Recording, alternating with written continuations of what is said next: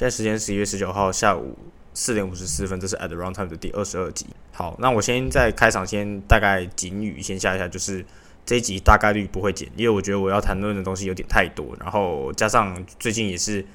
呃有可能是比较忙，有可能是懒得剪，总之是不会剪。那我其实有找到一个比较适合的方法去听 Podcast，如果说在没有剪辑的状况下的话，用一点五倍速的呃速度去播放，其实是可以让每一个就讲话的这些停顿中间的空隙的时间长短抓抓的是最刚好的，所以我觉得是我自己的推荐就是一点五倍速听这样子。好，那基本上这一集的话，现在讲一下我今天现在在哪里。好，我现在其实，在呃港岛上环的一个酒店里面。那为什么要去住酒店呢？绝对也不是因为 staycation 还是什么，就是家里的我原本租住的那个地方，家里的马桶的管线出了一点问题。然后刚好因为我是租，我也有点像是类似租屋的租客的方式住在那个地方的嘛。然后刚好屋主回来了，所以这是刚好屋主回来就处理了那个地方的。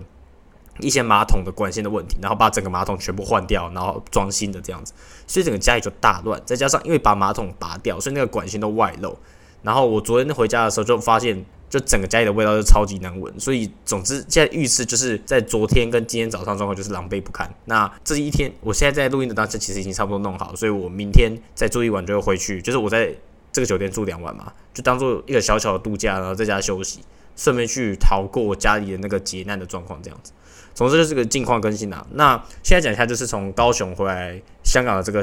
呃近况感想好了。就是我觉得呃高雄就是一个很 chill 的地方。然后就是在香港的话，跟在高雄，你有时候都会有没有事情做的时候。但是你会发现在高雄的确会很不浪费时间，就是你的时间都会花费在很有意义的事情上。例如说呃，就是诚如我之前讲的，就是在香港的时候，你如果说要搭地铁去上班，你单趟就是以我的角度来看，就是四十五分钟，回去就四十五分钟，所以。我每天早上就是起床去上班，上班完去吃饭，吃饭完回家，然后回家弄一弄东西，就然后睡觉，就基本上生活就没有什么其他呃自己的时间，或者自己想要去真的去慢慢去做什么东西的时间，而且时间都被碎片化了。就是时间碎片化这件事情也是蛮严重的事情。就是如果说你时间可以一直连贯的继续用下去的话，你可以比较有效率的去完成一件事情。但如果说你时间被切成很多部分的话，就其实什么事情都做不了，但是你的时间就还是被卡着。所以在台高雄的话，就是因为有摩托车嘛，所以要去健身或者是要去捷运站什么地方，其实都很快。那在香港的话，就是啊，你全部都用地铁或者是巴士去代步。那因为地铁有时候不是说它直接到你的地方，直接到你想要去的地方，你可能还要再转乘巴士，你可能还要搭，就你还可能还要再走路一段时间这样子。所以就相对来讲，比高雄还没有效率很多。那我觉得重点是回去高雄的话，就是可以让我比较有有比较有效率的地方去做我自己想要做事情事情，再加上消费很低嘛，所以要吃什么其实也都很方便，然后也很便宜。那其实最重要的事情是，我觉得我这次回高雄吃超级多菜，就是我在高雄一天吃的菜量，大家可以在我香港抵两个礼拜可能都够这样子。我觉得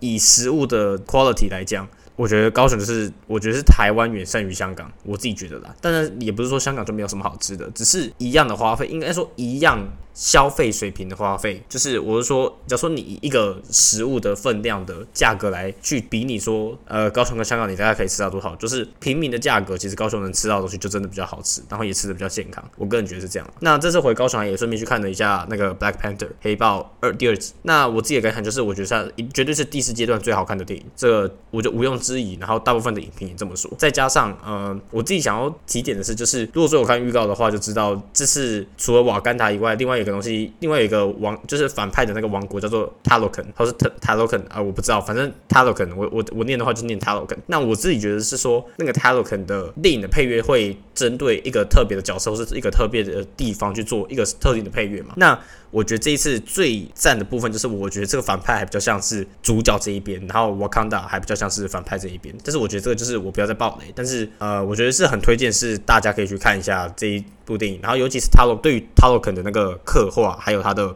呃背景故事，还有他的王国的特效的部分，我都觉得是。这部电影里面数一数二赞的，然后再加上它的特效跟它的配乐加起来就很棒，所以我是我最喜欢的配乐就是我我当然也很喜欢 Rihanna 她唱的那首主题曲，就她唱那首主题曲叫做 Lift Me Up，然后那首那首 Lift Me Up 那首 Lift Me Up 是比较就是在那个电影的最后面就是电影结束的时候，一开始最后跑那个剧组人员的 credit 的时候会播的那首歌嘛。他说可能那一个配乐也是我最喜欢的配乐之一，就是除了 Rihanna 这一首之外的最喜欢的一首。这样，那我觉得这一次回去高雄的话，其实它会让我深深感觉到影响，就是它会让我深深感觉到说，呃，我觉得环境对一个人影响是很重要的。那我一直说我在香港活得很不好，就是除了我会在香港很容易焦虑，然后不管找什么样的方法去改善我的焦虑。其实都非常，就是效果非常非常有限，甚至是有可能做成反效果。就是说，呃，我可能会去健身，但是我就发现，我已经在前面其实讲过，就是我去学校健身房，它的确是免费的，没有办法什么去挑，没有办法一直去挑剔它的好与坏什么之类。但是人太多，品质就会下降，这是必然的。而且它不像是，呃，在高雄的健身工厂，是大家都很分散的时间去，然后它开的时间很长这样子。在香港就是你的时间受限，然后你的人数受限，然后又很多有的没有的相关白痴规定，就导致你去做这件事情的时候。都会觉得很烦躁，然后你你你只是想要去单纯的好好运动一下，就要就受限于很多白痴规定，就很麻烦这样子。所以在香港就是有很多这种你原本可以想做的事，就是很可以轻松做到的事情，就因为政府的规定而导致这件事情变得是没有那么愉快的，那你就不会想去做这件事情了。所以，当然在香港的例子，像这种例子，像健身房这种例子不胜枚举。那我就不需要再一一去罗列出来这样子。那我觉得旅游的必要性很重要，虽然就是这次回台湾比较不算是一种旅游，就是比较像是一个回家然后去探亲的那种概念。但是对我来讲，离开这个环境就是最重要的一件事情，或者改善新环境就是一个重要的事情。那你就会有一个人生新的体悟，就是有点像是人生 reset，也不是像是人生 reset，就是你的心情会 reset 这样子。然后，其实我也有在前面的集数讲过，就是说，在香港的话，就是就是我在香港的状况是，就算我睡眠时间可能五六个小时这样子，然后我可能就会觉得说，哦，我身体有恢复了体力，但是我心情没有。但是再回到高雄的话，就会觉得说，哦。我的心情是的确有慢慢在恢复到一个正常的水准，然后也有是真正充分休息到，不管是心灵上还是生理上都有充分的休息到。那我觉得这个就是人生中有时候必要的事情。那回去台湾的确花一些钱，就是对我来讲，我大概花了八千九千台币去来回台湾，就是香港五天这样子。但回来香港之后还是有一些其他的成本存在，那就先不计。但是光就财务上面的成本，大概就是八九千块。那我是觉得相当值得，因为我有人觉得再回台湾，就是我一个一天花五千块回台湾。都很值得这样子，那其实也跟我一开始在呃，就是我在这边香港这个这个公司实习的时候遇到这个问题一样，就是我有一些年假可以用，但是如果说年假不用的话，公司的合约规定是他会根据呃一比例把以前没有用的年假就是退还给你，用现金的方式退还给你。那我基本上就是在月底的时候，十二月底的时候，也就是这整个合约最后的时候，我应该会有五点五天的年假。那五点五天的年假，以我的薪水可以换成大概两千三百港币左右，但是。如果说我真的要在香港待满到我的合约的最后一天，我不仅会牺牲我在台湾的时间，呃，然后我也会觉得在香港生活其实很烦躁的。然后我代价是什么？我只会换回两千三百港币，就超级不赚。就是我哪会愿意花一天，就是多待在香港一天，然后拿到两百三十块港币作为回报？我觉得那个钱根本就是超级超级小，再加上。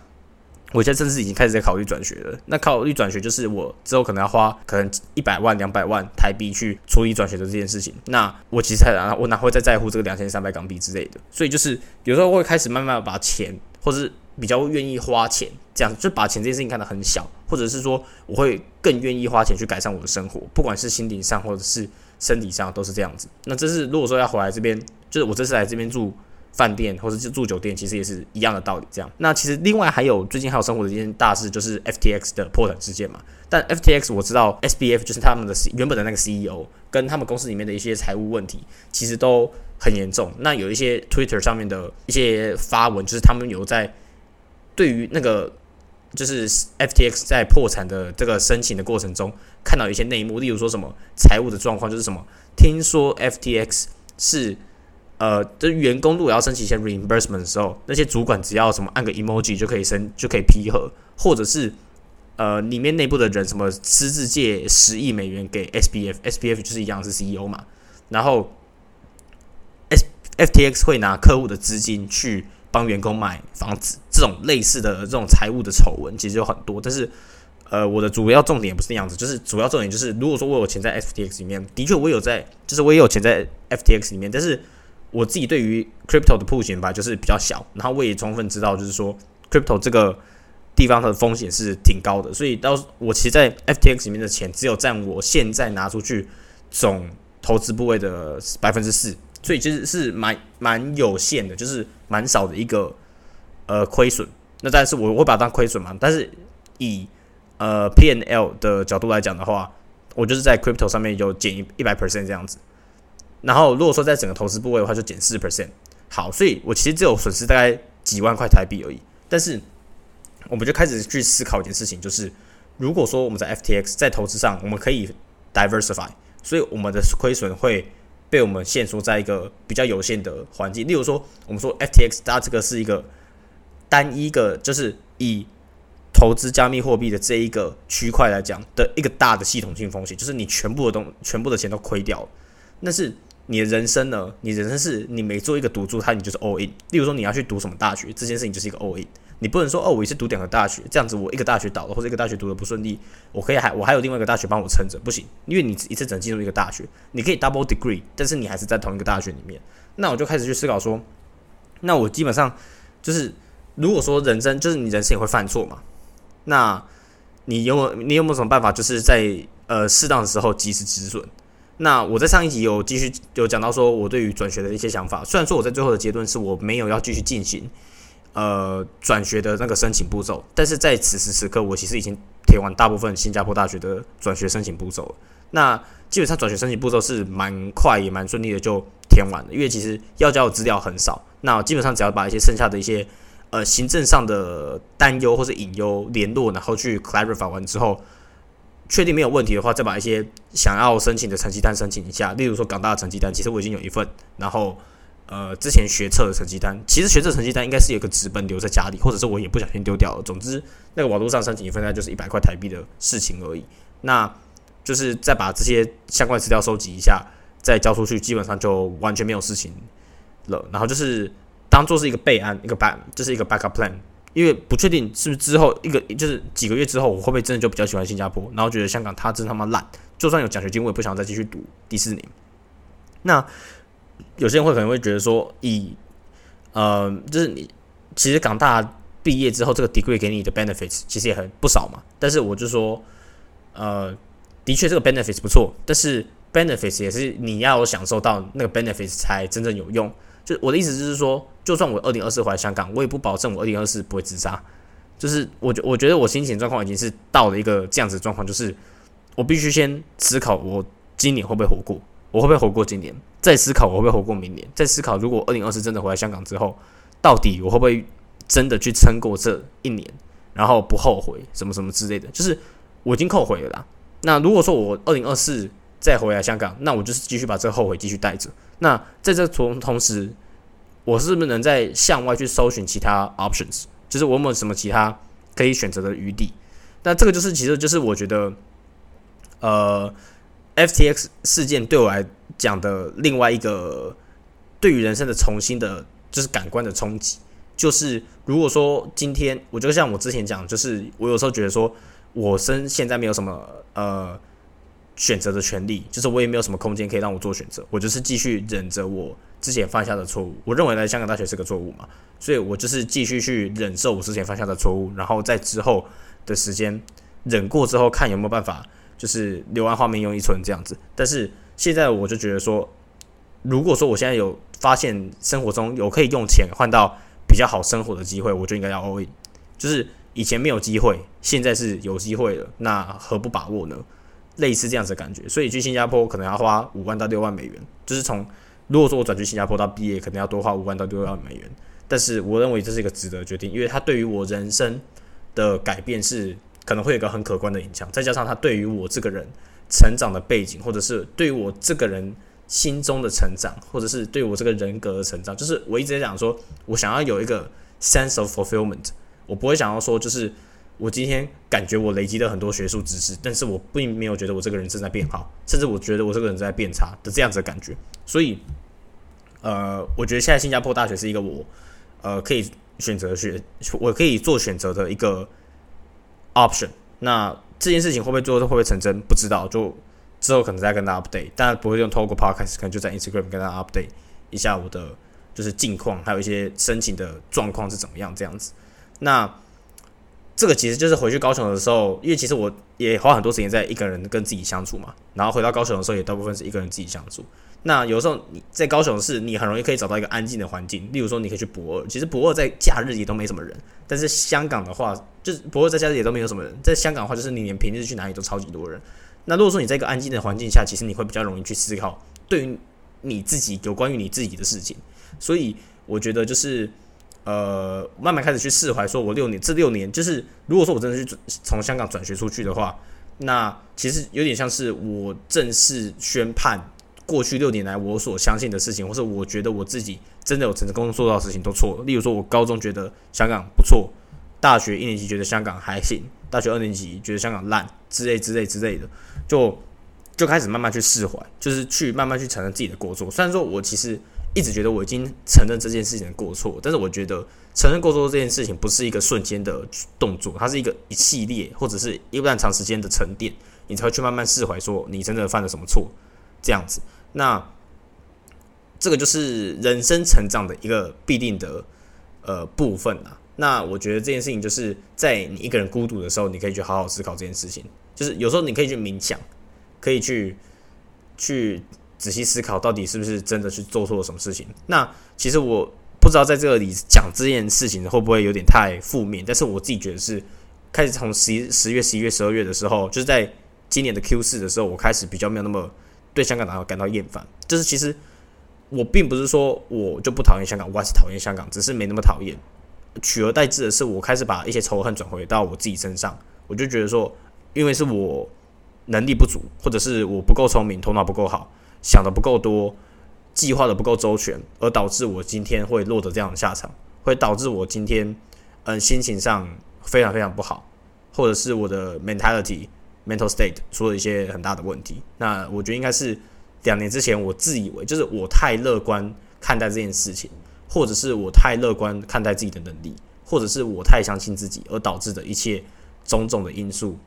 Aftermath，时至今日所造成的一切后果，都是因为我自己，所以我觉得这件事情是我自己找可以自己找理由。虽然说这个这个原因或者是这个归咎的行为，并不是一件非常非常好的举动，就是任任任何人的角度来看都不会是一个好的举动，因为毕竟这就是有点开始有点像是我不知道，就是可能心理疾病可能已经慢慢有一些迹象展现出来，但是我认为这是一个。我自己相信的事情，而且我觉得这也是一个可以解释一切事情的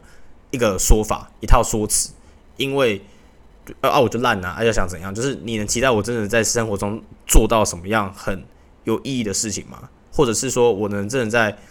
香港这个地方留下什么我自己觉得很值得被提及的成就吗？我觉得完全没有。我觉得我在这地方就是一个 complete loser，I'm just a sucker，就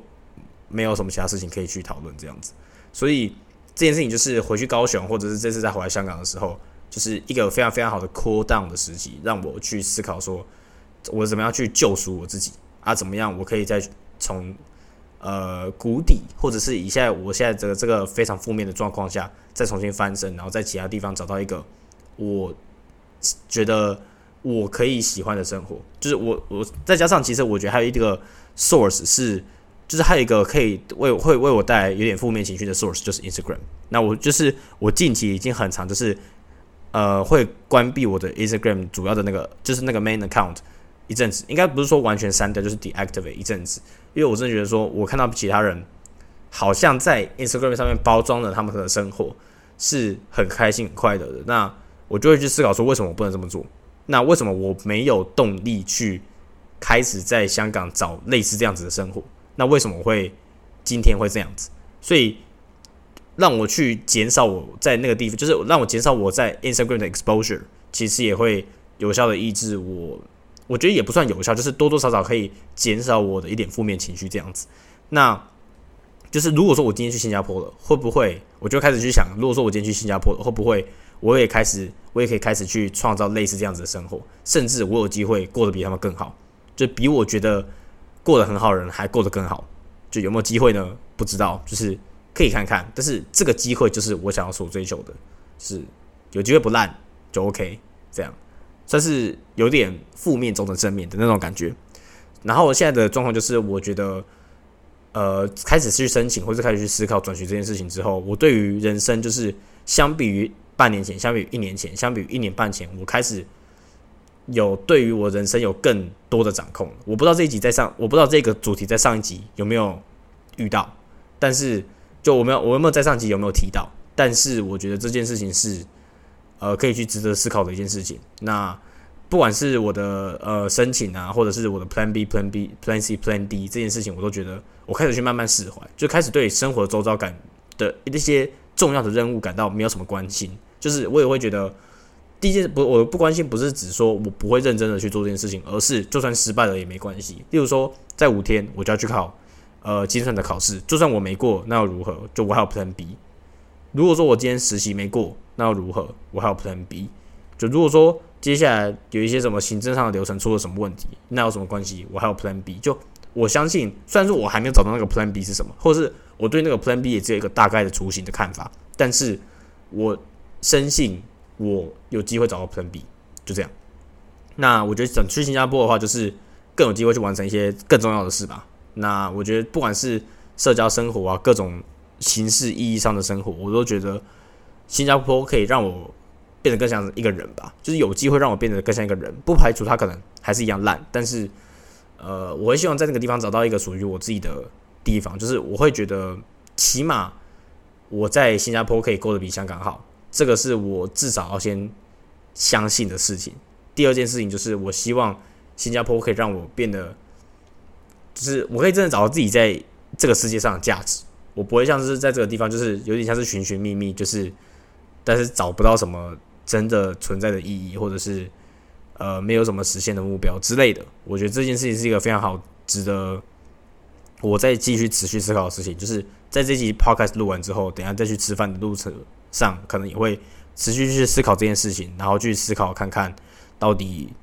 呃自己想要的生活是什么，然后自己到底是一个什么样的人，然后我能变得多好，这件事情都是我觉得算是人生的课题，然后也是我现在遇到最大的困难与挑战吧。就这样，那我觉得这一集讲的就是一些比较内心面的东西，然后也算是我目前近期在生活周遭呃遇到的事情，跟他给我的反思，还有目前转学的一个状况这样子。那转学状况是看起来是蛮顺利的啦啊！另外也可以确定一件事情，就是我新加坡的那个地方的交换，就至少二零二三